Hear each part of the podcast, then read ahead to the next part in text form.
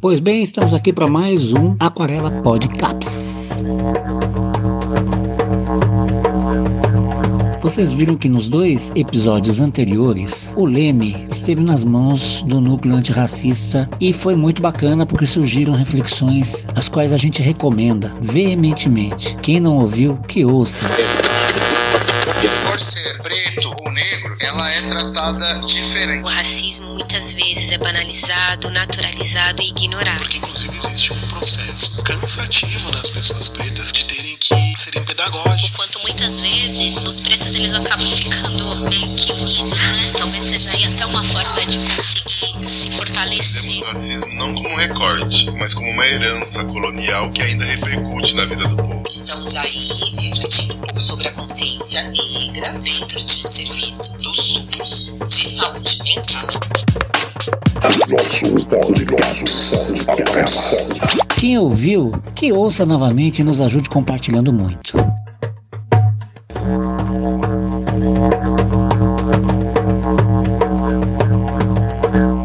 Dessa vez, vamos fazer uma outra viagem. Vamos entender como que se forma uma reflexão numa roda de conversa que acontece nas nossas assembleias e como nós chegamos ao título deste episódio, o Café Pretinho. Isso faz parte também do cuidado com a saúde mental, sem dúvida nenhuma, porque dessa forma, colocando em roda profissionais e usuários do serviço, cujos nomes você perceberá que não serão citados propositalmente, porque o que interessa, além de proteger, evidentemente, a identidade de menores de idade, como determina o ECA, por exemplo, e a ética da saúde mental pública, a gente constrói um pensamento coletivo que é o que mais importa no final das contas. Todos a bordo? Vamos à paz! Bom, depois de muitas voltas e peripécias, inclusive aqueles silêncios que a gente bem conhece quando o assunto ainda não engata, olha só qual foi o fio da meada que a colega descobriu. Vamos lá. Ordem no tribunal. A maioria, pelo menos, só tocam no assunto sobre racismo no mês de novembro. E acho que é importante a gente voltar o que tinha sido combinado. Eu estava se referindo, gente, à assembleia anterior, onde tudo começou a ser planejado, muitas ideias vieram à tona. Era outubro, então vésperas do mês de novembro, onde estipulou-se conscientizar, né, a questão da negritude e tudo mais. Vamos ver como que a coisa se desenrolou. Mas vale lembrar que muitas vezes o áudio não vai estar muito legal. Por quê? Porque era um salão, uma assembleia, todos presentes, com máscaras, no ambiente aberto. Então, na medida do possível, vamos tentar fazer uma forcinha para acompanhar a linha do raciocínio. Mas a maior parte ficou legal. O que vocês acham? A gente, a partir do momento que a gente decidir isso, a gente vai ter que se comprometer a trazer algo já pronto pro próximo encontro, mas algo também pra gente construir. Algo pronto seriam essas histórias, que eu acho que assim, a gente pode vir chegando como história, mas escutando outras histórias, a gente pode até lembrar de outras e escolher contar uma outra, e não a que a gente pensou. E também o dicionário antirracista é legal trazer, né, também. Eu acho que ideia sobre essas palavras. A Keila contribuiu da última vez com duas palavras, né? Então, acho que a gente pode pensar nisso, assim, a decisão daqui também vai requerer esse compromisso de pensar também quando estiver fora do CAPS, né? Não só aqui dentro.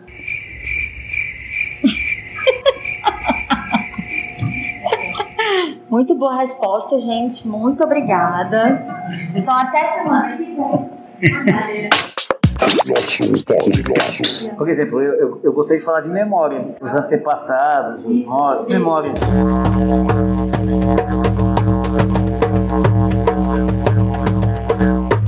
Ah, essa ideia veio porque uma das questões que foram levantadas em outubro, quando a gente estava preparando novembro, é porque novembro também comemora os finados. Então uma das ideias era essa, trazer à tona os antepassados de cada um de nós, porque isso também faz parte de saúde mental, né? Conhecer a nossa própria trajetória etc e tal. Pô, até rimou, hein?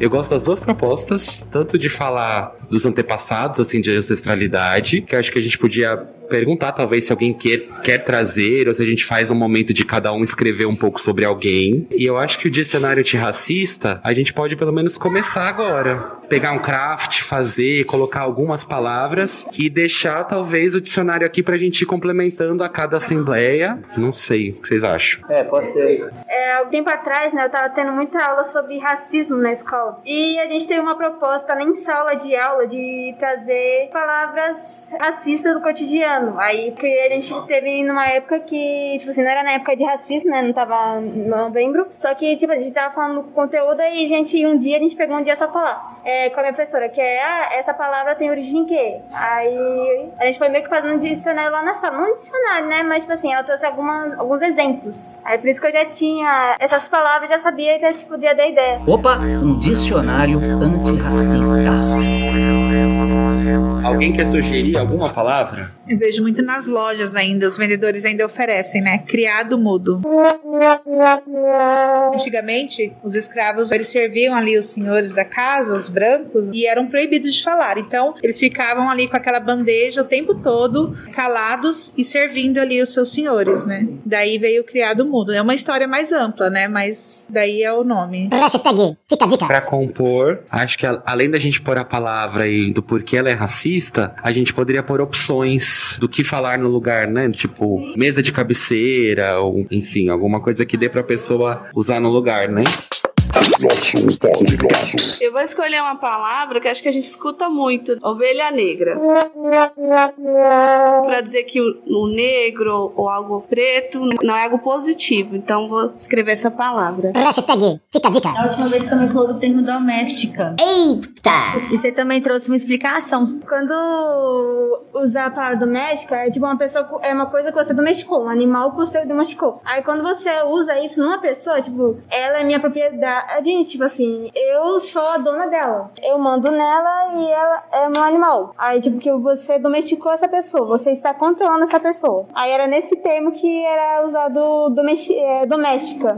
Uma mulher que tinha sido domesticada por lá. Hashtag, fica a E o que, que vocês acham do termo judiar? Não sei se gosto. O que, que é judiar uma pessoa? Infernizar a vida dela, etc e tal. Machucar. Mas vem da onde essa, a raiz dessa palavra? Vem de uma raça considerada inferior, de judeus. Fica a dica. Então seria interessante que a gente também tentasse evitar usar esse termo judiar por infernizar mesmo.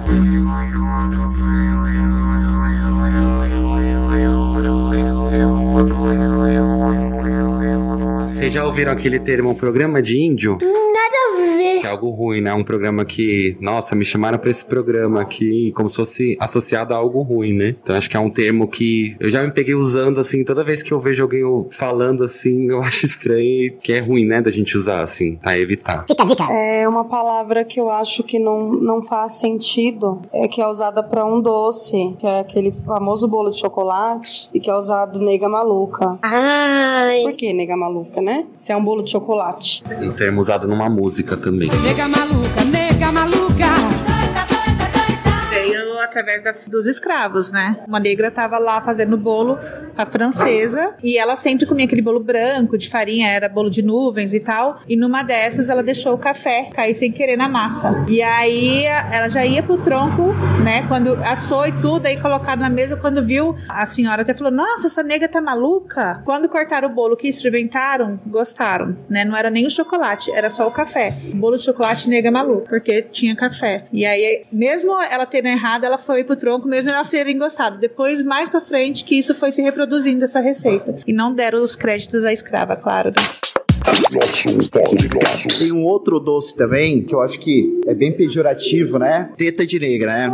Há muitos anos se vendia muito esse doce, né? E eu acho que poderia mudar a nomenclatura desse doce. Hashtag, fica a dica. Vocês já viram aquelas danças populares de um cara dançando com uma boneca colada nos pés? E dança os dois juntos? Por que, que você acha que, que botaram o nome da, da boneca de nega maluca e não do cara, supondo que fosse um homem branco, por exemplo, de branco maluco? Bom, sinceramente, eu não faço a mínima ideia. Ótima resposta. Dançando daquele jeito, todo treslocado, saía completamente do padrão considerado normal pela cultura branca. E isso jamais seria retratado numa figura branca. Portanto, sobrava para quem? Para uma boneca preta, que só podia ser maluca por romper com o padrão vigente. E todo mundo, quá, quá, quá, morria de rir vendo aqui, olha a nega maluca, olha a nega maluca. Então não é só nome de doce, não. Tem isso também tá na nossa cultura popular.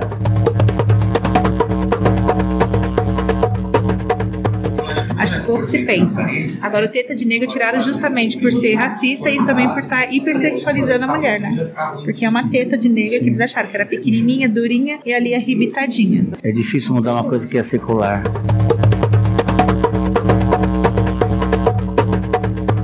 Ainda é muito usado o cabelo ruim. Nega do cabelo duro, qual é o pente que te penteia? Qual é o pente E qual é o cabelo bom? Kevin teve uma sacada boa aqui. Assim, a gente mexendo com cores e tal, e eu vejo muito ainda, principalmente crianças, ainda vem com isso, assim. Eu procuro sempre falar pros meus filhos: ah, mas eu quero lápis cor de pele.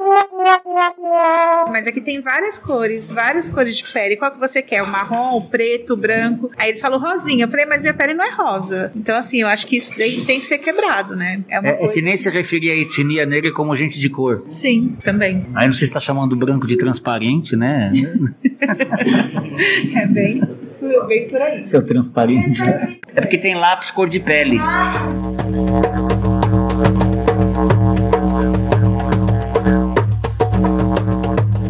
Fernando lembrou de uma coisa que a gente fala todo dia aqui, né? No dia a dia e nem repara. Quando o bicho pega, o que a gente fala? Putz, a coisa tá preta. A coisa tá preta. Uma nuvem negra pousada na minha cabeça. Você tá na minha lista negra. Esclarecer. Quando o preto não suja na entrada, suja na saída.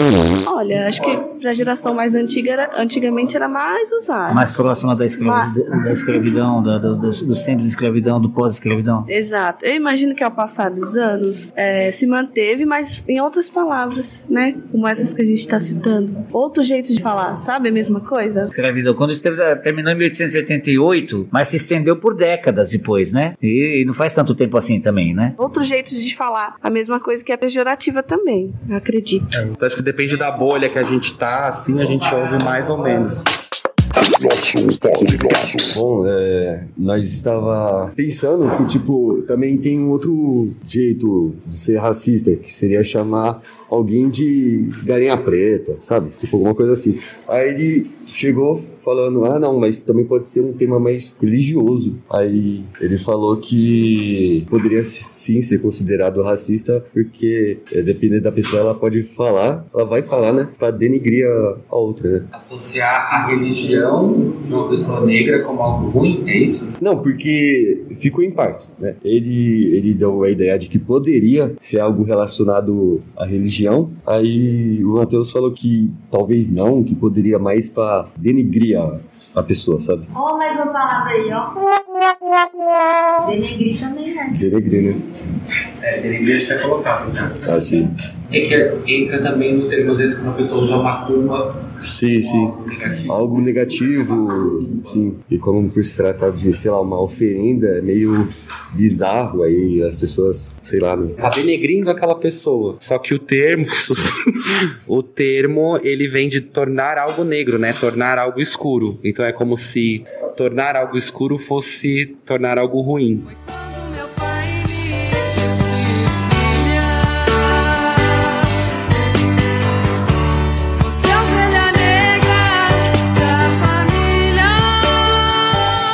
Sou do sul. A ovelha negra, pra quem cria ovelha, ela é rara. Geralmente as ovelhinhas são todas brancas e aí nasce uma ovelhinha preta. Essa ovelhinha preta, geralmente ela não vai pro abate. Ela é retirada do rebanho e ovelha, ela é, ela é muito arisca, né? Tem medo, assim, se você chegar perto, eles fogem. Essa ovelhinha é retirada bebezinho, assim, e é criada dentro da casa do criador como se fosse um cachorro. Então, toda vez que eu ouvi esse, eu sou ovelha negra da família, por exemplo, a minha irmã adora dizer que ela é a ovelha negra da família porque ela é a diferente, porque ela é a mais legal, mais moderna, né? Então, também, pelo menos lá no sul, é muito utilizado para fazer uma marca assim de rebeldia, sabe? E que não necessariamente ela é ruim. Então, esse termo, quando eu escuto e tem a música da Rita Lee, né? Eu acho que é de resistência, assim. Eu não consigo consigo identificar essa, esse termo como um termo de preconceito, até pela história si. Mas eu entendo quando pode ser dito, né?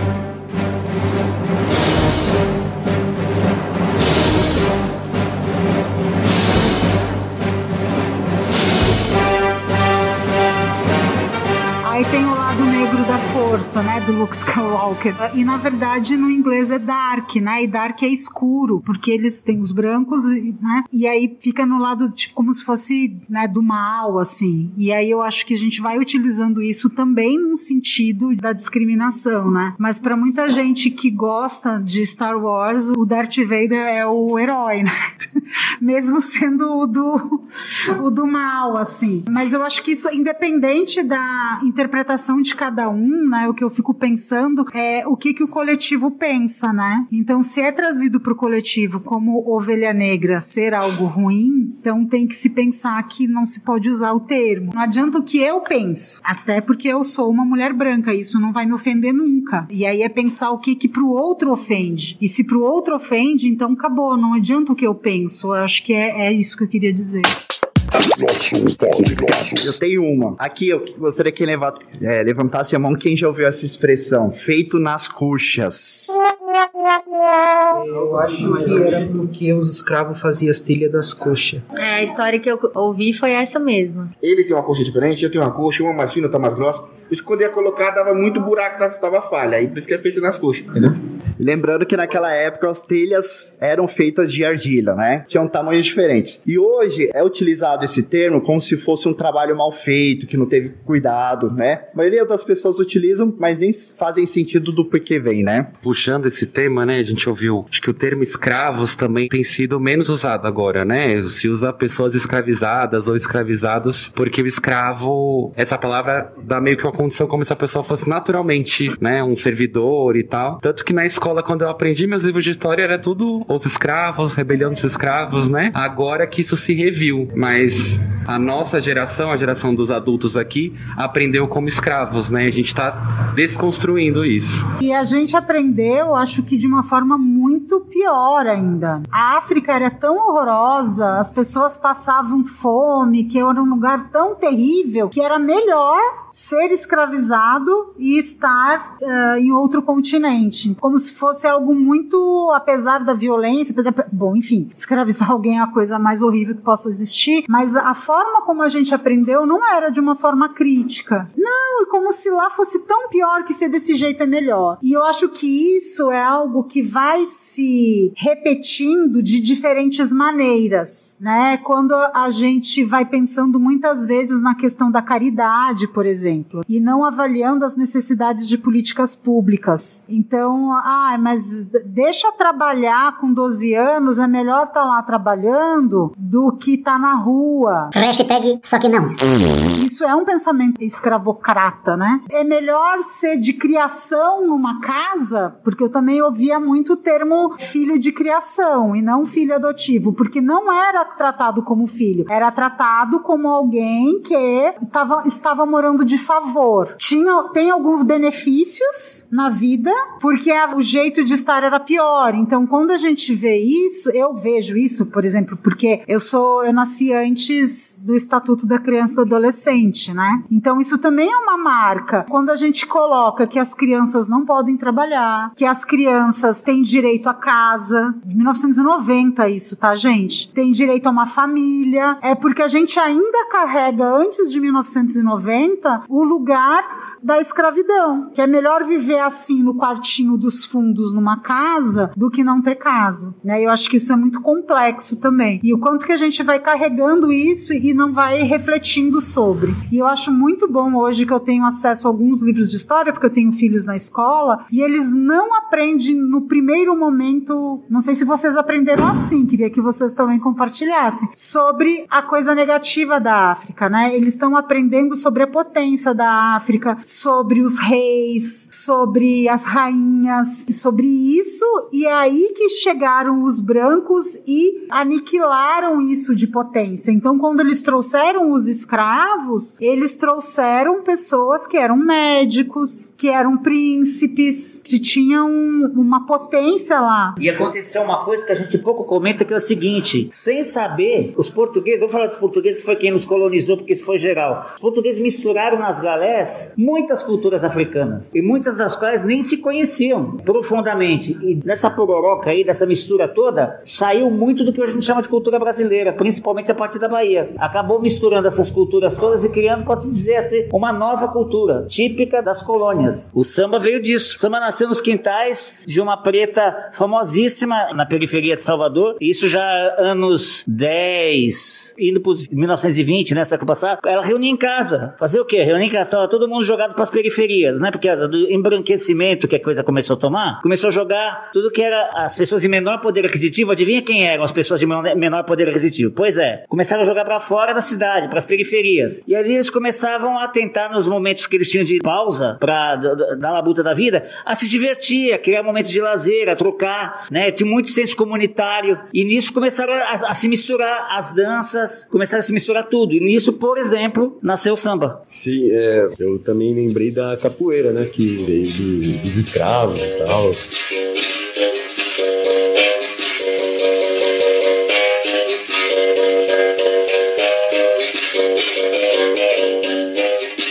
Seria uma dança por, por debaixo dos panos, seria literalmente um treinamento pra lutar e tal, e pra, né, tentar se defender, não sei, alguma coisa assim. Que também tem um contexto bem histórico aqui pro Brasil, como o samba. Tanto é que é um pouco ligado, né?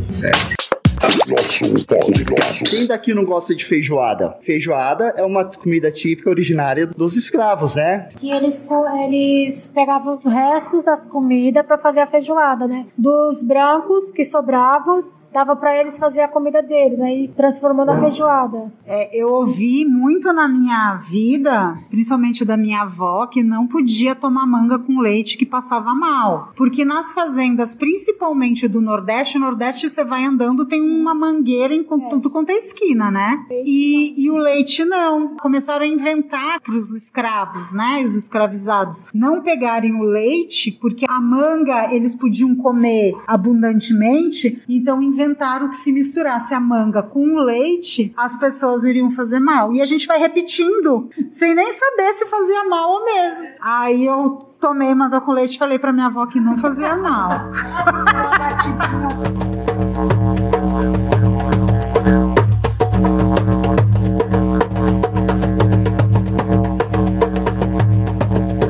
A gente conseguiu completar uma folha inteira, mas precisa da gente programar a próxima assembleia. Se a gente continua nessa proposta e aí pensa junto com a parte dos ancestrais, se alguém vai querer trazer alguma história. Ou então, até mesmo da gente falar sobre essas palavras, porque muito foi se faladas, eu acho que muitos termos, alguns de vocês não conhecem, né? E a gente refletir em cima delas e quais palavras usar. Até mesmo pra gente se policiar para que isso não seja falado novamente, né? Porque eu acho que a gente trouxe a ideia, mas a gente ainda não refletiu sobre. Porque eu também, às vezes eu começo a falar uma coisa, eu lembro, ah, isso não pode mais. Aí a gente tenta se policiar, né, como diz o pessoal, tenta rever. Lista negra, é uma lista de coisas ruins. Também, em vez de trocar uma palavra tipo, ah, vamos falar outra coisa, não, só, tipo, caso não tenha uma palavra alternativa, só não fala isso. Não, não precisa ser cor de pele. Eu falei tom de pele. Fica mais fácil. O que vocês entendem também pela cor do pecado? Tem desde o cunho sensual, né? E também tem aquela coisa de você discriminar uma pessoa. É muito trazido de uma maneira geral para as mulheres, né, nesse lugar de objeto e objeto sexual, mas eu acho que para mulher negra sempre foi. E, e muito mais forte, né, porque elas também eram estupradas nas senzalas, na casa grande, né, e aí isso foi sendo transmitido aí ao longo, ao longo do tempo com a questão da sexualização a partir também do samba. E eu me lembro muito das as mulatas do Sargentelli, né, Globeleza, né? que era isso, assim, era uma coisa de uma venda do corpo numa questão sexual mesmo, né? Vendem o Brasil para um lugar que é onde é para exploração sexual, né? Se a gente continuar nas palavras, a gente vai longe, né? A gente poderia continuar isso na próxima assembleia. É, eu ia sugerir também um, um outro espaço, né? Não sei se todo mundo tá sabendo, que é o Café Pretinho, que acontece toda quarta-feira, às duas horas. Talvez de levar esse material pro próximo, sentar e discutir sobre. Vocês já sabiam desse espaço que a gente tá tendo?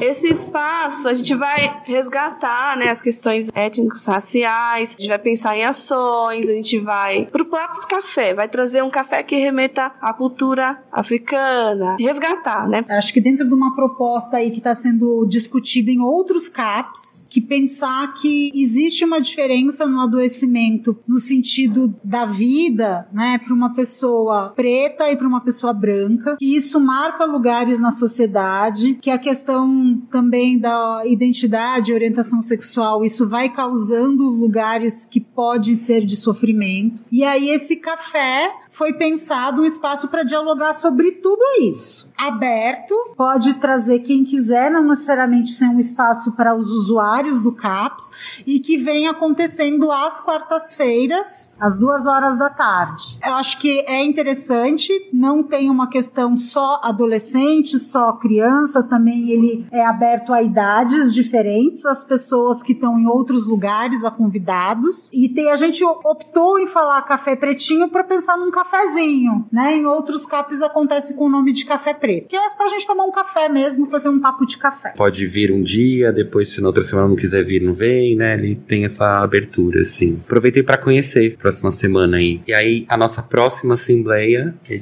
dia 16 de fevereiro.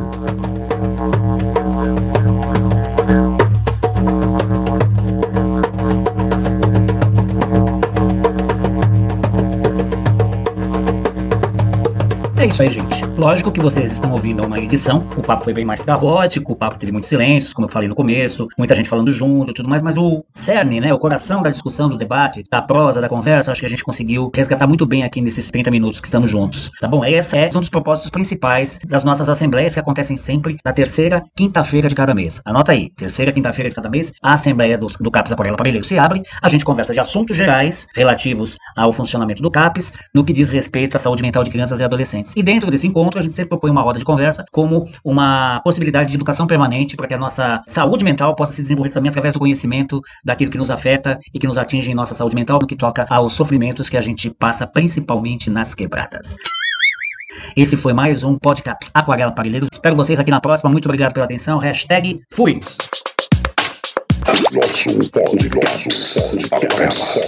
Obrigado.